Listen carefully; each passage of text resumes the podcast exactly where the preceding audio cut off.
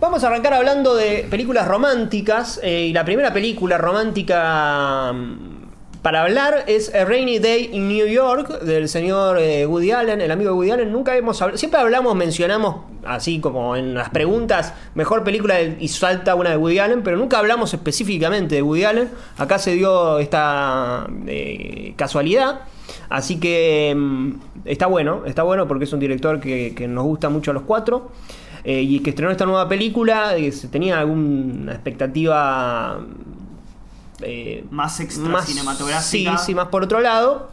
Eh, pero que eh, efectivamente es una película que, que tiene bastante para hablar y que demuestra que incluso en, digamos, ya no sé cuántos años tiene ya Woody. No, Eh, 82, sí, creo. exacto, sí. Eh, más. y cómo, bueno, sigue siendo un guionista y un narrador de esos pocos que, que nos quedan. El, el creador de personajes por excelencia. Eh, no se puede entender cómo salen esa cantidad de personajes eh, de un solo guion y todos los personajes, ninguno es descartable, todos los personajes tienen matices, todos los eh, personajes importan. Eh, parece una gilada, pero no lo es. De hecho, tal es así. Después vamos a hablar en este mismo episodio de películas que tienen personajes en blanco, personajes prácticamente nulos. Y acá es el gran valor.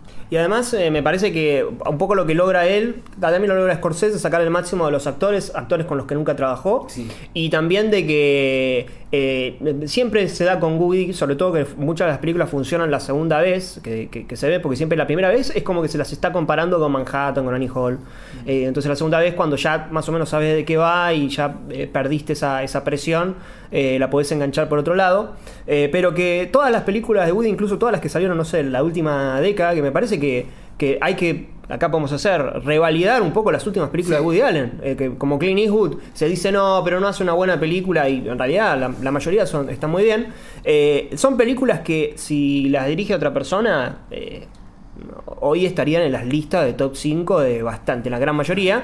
Pero efectivamente, no sé, como es Woody Allen y como se tiene la vara tan alta, bueno, no sucede. Sí, no, son. Y tiene ese estigma Woody, digamos, de. Eh, pero siempre hace la misma película, Woody Allen. Eh, lo cual no es verdad. O digamos, es verdad hasta en cierto punto, porque en realidad está esa frase, ¿no? De que los directores se meten haciendo la misma película. Lo cual es verdad.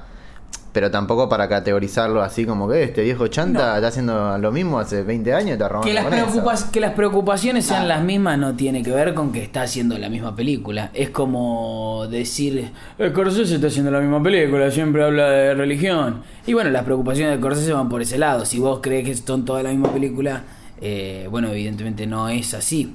Además era lo que se le tenía a Hitchcock. Cuando Hitchcock Claro. estaba se decía, eh, siempre es una película de un falso culpable. Y bueno, pero no, pero no tienen mucho que ver en sí las películas. Incluso, digamos, en las últimas dos películas de Woody Allen, yo no soy un experto en Woody Allen, vi las primeras hasta Manhattan y las últimas un par. Eh, se nota claramente un registro totalmente diferente porque Wonder Wheel es como más teatral, tanto en las actuaciones, que no significa que esté mal, sino que está buscado, y en la puesta en escena, y acá es algo más, no, no es tan teatral. O sea que hay una diferencia inclusive en la aproximación que se tiene para las, para las dos, al menos las dos, las dos últimas películas. No, esta me parece que tiene más que ver con de, las últimas, con Café Society. Esto de contraponer ciudades. Después va, va- ah, Sí. va a pasar en Marriage. Marriage ¿cómo se Marriage llama? Story. Bueno, esa historia de matrimonio. Eh, bueno, lo va a tomar, obviamente. Vamos, después vamos a hablar de esa película. Pero sí, eh, me parece que esta última década de Woody está bastante eh, subvalorada.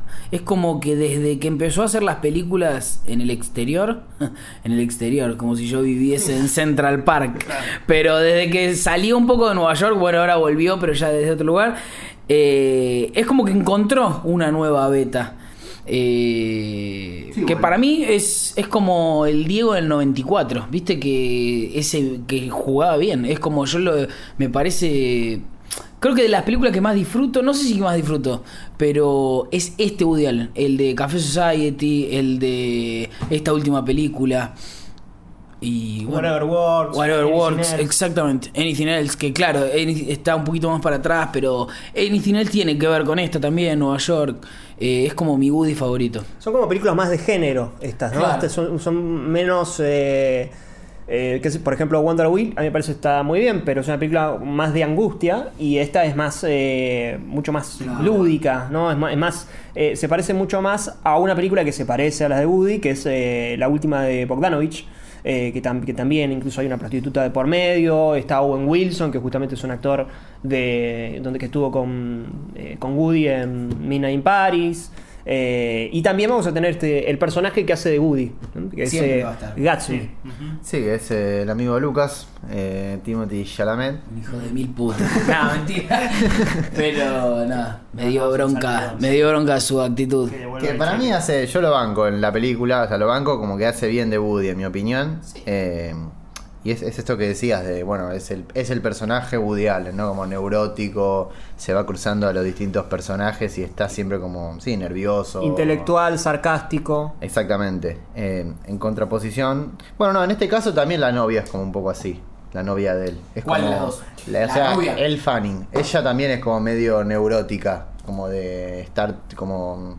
Sí, neurótica, digamos. Es, es- un poco, creo yo, como si querés atarla a las, a las películas, eh, a, las, primeras películas de Woody Allen, es un poco parecida a Annie Hall, digamos, en ese sentido de neurótica que va y viene, y qué sé yo, y está también entre dos ciudades, está como obsesionada también con el mundo de, las películas y, qué sé yo. Este, respecto a esta discusión de, la, de la última década de Woody Allen, a mí esta me parece casi sin dudarlo la más destacada de estos últimos 10 años por lo menos. Este, me parece un director, eh, si bien es un director que a mí me agrada en lo personal, sí creo que tiene ciertas irregularidades.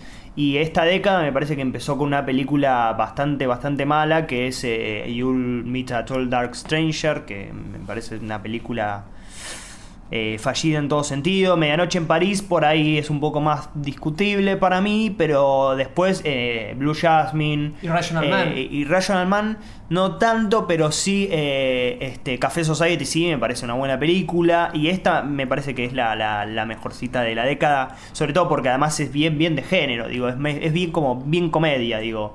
Muy, también muy screwball, este, es la que más se ata al género en ese sentido. Entonces me parece de las más destacadas de esta, de esta década, sin dudas. Bueno, en Café Society había esto de. de- eh, me, me parecía que también era muy interesante porque hablaba un poco del cine, Café Society, eh, Ah. y tenías esto, del- bueno, también los cruces de las ciudades, justamente la industria, eh, cómo iban eh, las amistades con los productores y con los directores y demás. Medio Acá Once Upon a Time. medio. Medio claro. Once Upon a Time in Woody. Y acá incluso había como mafioso, Claro, había claro, gangsters, sí. había gangsters. No, aparte estaba la. Bueno, eh, se repite el, director de fotografía. Desde Café Society hasta acá, ¿no? está Estoraro. sí. Eh, y en Café Society está bien marcado esto de la diferencia de puesta en iluminación de lo que es Los Ángeles, todo brilloso, luminoso, a lo que es eh, Nueva York o lo que creo que es la familia de él. Que tiene todo esto que ver con gangsters. Creo que ellos son los Sí, que viven en Brooklyn y tiene todo mucho más opaco. Es como. Históricamente, Woody tiene esta. E- Este tema recurrente, si se quiere, que es Los Ángeles, Nueva York. Ya estaba desde el chiste ese de Los Ángeles, a la basura no la tiran, la hacen en televisión. Que creo que es de Annie Hall, o no sé si. Sí, no sé, creo que es una. Una de hace mucho. Pero históricamente está esto de las ciudades. No, digo que es interesante, aparte, cómo pareciera que las cosas o los elementos de Los Ángeles están invadiendo como Nueva York en la película. Como que el Tal cual. personaje, el personaje de Diego Luna, está bueno, no vi las otras películas de Woody, pero no pareciera como en- encajar en lo que es Nueva York para Woody Allen. O sea, un tipo que de repente venga con paparazzi, que salga de un. ¿Cómo se dice? Sí, del, de- Sí, sí, de TMC. Claro, exactamente. Eh, o inclusive también este, este director que es... eh, Poland. ¿Cómo? Poland. Claro. El director. Que tiene como medio una... Medio coso, medio, medio Polanski, Roland, Roland Poland, que Sí. es como un director así pretencioso. Funciona como Sí. chiste. Sí, que es, el- Pollard, es el típico como el, el que te el Es un chant. es un chantún que no el que no usa mm, eh, ¿cómo es? Luz. No, no, que luz no, bueno. sí. Eh, no usa verbos, ¿viste? Claro, Como ese sí, tipo- sí, sí. Es como no, y bueno, como las cosas. ah, Igual también tiene, me parece, un- una, un, digamos, una pequeña porción Woody Allenesca ese personaje, que es que no le gustan sus propias películas. ¿no? Que Woody siempre es reconocido porque no le gusta Manhattan.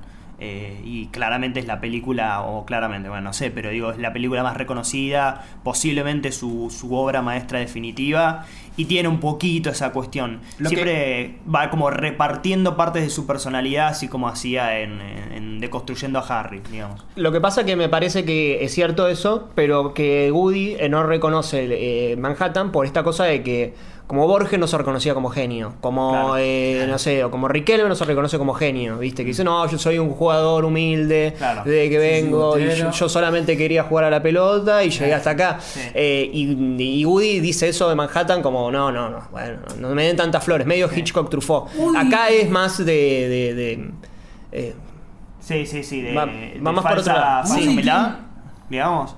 de Woody. De Woody. De, de- claro, De- de claro. Woody. Woody siempre eh, tuvo estos personajes que son como eh, parecidos a él, pero el enemigo. Estaba desde Manhattan, esto de que van caminando por la calle y está el que dice Berman está sobrevalorado. Y, eh, y él es como parecido a él, porque son dos personas que conocen a Berman, si se quiere, pero hay uno del que se separa. Me parece que va por ese lado. Es como su versión exitosa. Claro. Como o su, o su, su versión Es eh, no, enemiga, es su él se separa del, de- del esnovismo, que muchas veces lo, lo ponen en ese lugar a Woody Allen. Eh, eh, Woody Allen realmente, el cine europeo, ese del que habla de tantas veces o que ha intentado hacer, realmente él va por ese lado, lo moviliza desde ese lugar. Se separa del que yo miro cine europeo con un monóculo, ¿se entiende? Es como yo realmente quiero esto de lo que estoy hablando. Entonces este boludo que viene acá para llevarse la tajada de intelectual de este lugar, le da un poco de bronca.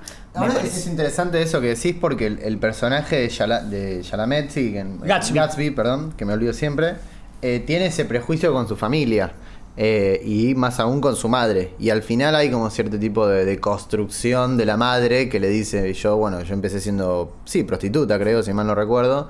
Y me rompí el culo y llegué acá a, hacer, a tener esta familia y me casé con este y tiene, tenemos un imperio ahora. Gran. Como que ta- sí, muy bueno. Como que también está esa- ese prejuicio propio de- de- dentro de la película con el personaje de él, que incluso trata de desafiar a la familia contratando a la, justamente a otra prostituta, a una escort, como dicen ahí también. De hecho, eh, justamente esto de Woody Allen y los padres se ha visto un montón de desde días de radio, pero no se había visto tanto sí en días de radio justamente, pero muchas veces está la crítica, pero no este entendimiento que, que está acá en el Rainy Day finalmente entiende la madre. Y desde ese lugar eh, creo que al final dice una frase fue el día que mejor estuve con mi mamá o el día que más que no me acuerdo, pero el día que más cerca estuve de ella, algo así, dice. Al final le dice a la piba, al final, Timothy Chalamet, que devolvió el sueldo porque se enteró de lo de Woody Allen 25 años después. Y, a- y además de que eh, justamente los personajes son eh, como chicos que se comportan como grandes, rodeados de grandes que se comportan como chicos. Digo, el, el- el director se comporta como un nene, eh, Jude Law se comporta como un nene también, eh, Diego, bueno, Diego Luna ni hablar, es un nenón, un pavo, y, eh, y este personaje que parece que se las sabe todas y que se encuentra con que la persona que tiene enfrente le escondía un, un- un secreto y que justamente una vez que él, que él va hacia atrás y que conoce su, su propia historia puede darse cuenta de su origen y puede darse cuenta de que efectivamente tiene que quedarse, digamos, su destino es estar con eh, el personaje de Selena Gómez, creo que es Chan, eh, en lugar de eh, Ashley. Sí, de hecho es una película como de fachadas, o sea, no solo la de la madre, sino también, digamos, la de este director que pretende ser algo que no es, o inclusive la de Diego Luna, que tiene la fachada con que se fue la novia de vacaciones, pero después vuelve la novia también. Eh, había otra estaba con, el, con la máscara, lo primero que lo vemos es con la máscara del zorro, el zorro, el personaje se llama Vega, Vega, bueno, el zorro. Sí, después la otra, ah, la otra fachada también es la de, digamos, la de la mm, esta novia o esposa, no, la mujer, sí, de Jude Law. Ah, no, la mujer de Jude Law que inventa como una fachada para salir y estar con el amigo de- del tipo. Una escena muy graciosa de paso, la de la de Jude Law en el auto. Pero sí, es como toda película se configura con este tipo de mentiras o de, si se quiere de, puesta en- de puestas en escena de los distintos personajes, ¿no? Como que están ocultando algo siempre a, a los demás. Así que es muy curioso que a los dos le van pasando cosas similares, si querés, como que uno va al, al cine, digo, ella va, va a hacerle un reportaje a este director y va, va a haber una proyección y el otro asiste a un rodaje, después, bueno, cada uno de ellos tiene una infidelidad, o sea, en esa suerte de, de paralelismos que, que también hablan de, digamos, de, de- de la situación del cine para los dos géneros, si querés. Y aparte está bueno porque los dos son eh, hermanos menores. O sea, ella claro. es la hermana menor porque él salió con la hermana, ma- la hermana de ella, que era mayor, y él es el hermano menor que un poco también hace el espejo con el hermano de él, que ya está casado, que igual le dice que tiene la bola llena. La risa es muy sí, graciosa. muy buena. La risa que es un chiste de Seinfeld también, ¿no? Es un chiste de Seinfeld, exactamente. Sí, Sí, sí, sí, sí. Es un chiste literalmente de Seinfeld. Eh, sí, y, y además esto que decís de que, bueno, después es que se- eh, justo lo que decía Lucas, de, de sacarle como lo intelectual a... No, no, no tanto lo intelectual, pero así lo, como lo pretencioso, y ellos se van a esconder, medio que van a jugar en un museo, medio que se, se van a esconder y van a tener como, como diálogos eh, bastante cómicos dentro de un lugar que se supone como, viste, un, Sí. no, un lugar donde tenemos que estar serios. Sí, algo similar a lo que pasaba en Manhattan, ¿no? Que se iban a refugiar a un museo en el medio de la lluvia, que era casi una, una, una cita. Sí, o sueños muy- de un seductor, cuando le dice, bueno, me voy a suicidar, le dice a la otra chica, bueno, ¿y qué haces el viernes? A mí lo que me gustó de también de Rainy Day es. Bueno, debe ser de Storaro esto, pero la. El uso del brillo y del opaco y cómo cuando el, final, viste que él se baja de la carreta y le dice somos muy distintos, a mí me gusta Nueva York, a vos lo otro, y ella se siente cómoda en los momentos en los que está iluminada de manera brillosa y él se siente cómodo en los momentos en los que está opaco o lloviendo si se quiere. De hecho, cuando él conoce a Selena Gómez, que le tiene que dar un beso actuando, ahí también está, está lo de la fachada si se quiere, eh, está iluminado porque está pegando el sol y él no lo puede hacer porque está pegando el sol. Eh, no porque está pegando el sol, no lo puede hacer porque está nervioso. Pero finalmente cuando se opaca y se larga a llover es cuando él se deja llevar y puede darle el beso a Selena Gómez. Sí, además de la diferencia que me parece que hace muy bien, sin bajar ningún tipo de discurso, entre el cine y la televisión. El cine como el lugar donde se besan y donde eso que forma parte de la ficción se termina convirtiendo en algo eh, más real que, que lo real y después, bueno, ellos van a terminar juntos. Y la televisión que es los paparazzis, eh, la boludez, medio intrusos, eh, medio que ahí ya hay una mirada muy crítica respecto a eh, para qué es cada cosa y además teniendo en cuenta que él hizo televisión, una serie que tampoco le gustó, que la hizo por contrato por Amazon. Y que lo- literalmente dijo, lo voy a hacer porque me lo pagaron. Sí, sí, porque en realidad porque hay, eh, bueno, es una curiosidad, pero Amazon le dijo, tenés que hacer tres películas, te sacamos contrato de tres películas, pero tenés que hacer una serie. Bueno, y la hizo de seis capítulos de 20 minutos, ¿viste? Como no, lo más lo más me lo saco encima. Sí, sí, sí, sí. Bueno, y está esto de que cuando ella conoce al, al, al director este y le da el beso al director, ella está iluminada, brillosa. Están como contrapuestos los personajes en ese sentido. Eh, por eso se entiende que al final se tienen que separar inevitablemente. Es una cosa más eh, dentro de lo técnico, si se quiere, o, algo me llamó la atención, y no sé si está tanto en las otras películas, pero mm, de Woody, seguramente sí. Pero es esta idea como del gag visual, eh, como muy propio del Hollywood clásico, digamos. Por ejemplo, hay dos momentos de la película donde nadie se está riendo, pero es muy gracioso lo que está pasando y, el, y el plano está para, para ver eso, por más que el personaje no, no vea que es gracioso, como por ejemplo el, el gag cuando él gana la partida de póker y la cámara se pone como para e- a él dejando los billetes en la mesa y es como que saca billetes y empieza a sacar y sigue sacando, es como medio de los hermanos Marx incluso ese, Sí, sí, ese es tipo de ese tipo de gag. Y había uno más que ahora no recuerdo, ah claro, sería el de, el de la risa, que es como fuera de campo. claro. eh, Termina así fuera de campo. No fuera de campo, no, no, no, no encuadrado, o sea, afuera. Sí, sí, o sea, que son situaciones que no están filmadas quizás, o no están, no sé si filmadas, pero están planteadas como este es el momento donde los personajes se ríen, pero es gracioso para nosotros, digamos. Sí, incluso cuando filma la, la- la- cómo filma la conversación con el amigo que se encuentra, que le dice hay un rodaje ahí, qué sé yo, que, que parece que, que uno la ve y dice, no es tan. Es raro porque está filmado como un plano contra plano, pero no, no los ves a ellos eh, al principio, cuando están hablando en mismo plano. Vos decís, esto lo filmó en otro día, ¿viste? Uno se empieza a preguntarse esas preguntas. Y después finalmente sí, sí, es un plano general. eh, pero que, bueno, justamente te muestran dos personajes que se, se, se detestan, ¿viste? Sí, que sí, con sí. el cancherismo. Un con el- imbécil, el otro. un gordito que hace sí. ¿Qué chiste hace? No me lo acuerdo ahora, pero me acuerdo que era un Ah, tarado. le hace uno de una película. Ah, no, no, le dice. Bueno, Y habla de bueno, cine, ¿no? Que le dice. eh, ¿Y cómo está Selena? Por el personaje de Selena. Bueno, bueno, se parece, pero como que. Bueno, como que te diga Grace Kelly, tampoco es la gran cosa. Lo que, hace, lo que hace el tipo es hablar de todos los ex compañeros de secundaria, creo. Y siempre tira como una acotación como mandándolos a la concha, o sea, como criticándolo cual vieja chusma de un conventillo, básicamente. Y era lo que el personaje de Gatsby dice antes, ¿no? Como, uh, este pesado. y se lo encuentra ahí y tiene ese tipo de actitudes.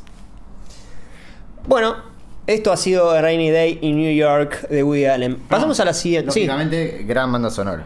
gran. Ah, sí, exactamente. Ya Bueno, cuando es- uno está en el cine y aparece esa tipografía blanca, media como, no sé, debe, se llama de una manera, pero no me acuerdo ahora, uno ya está en el cielo.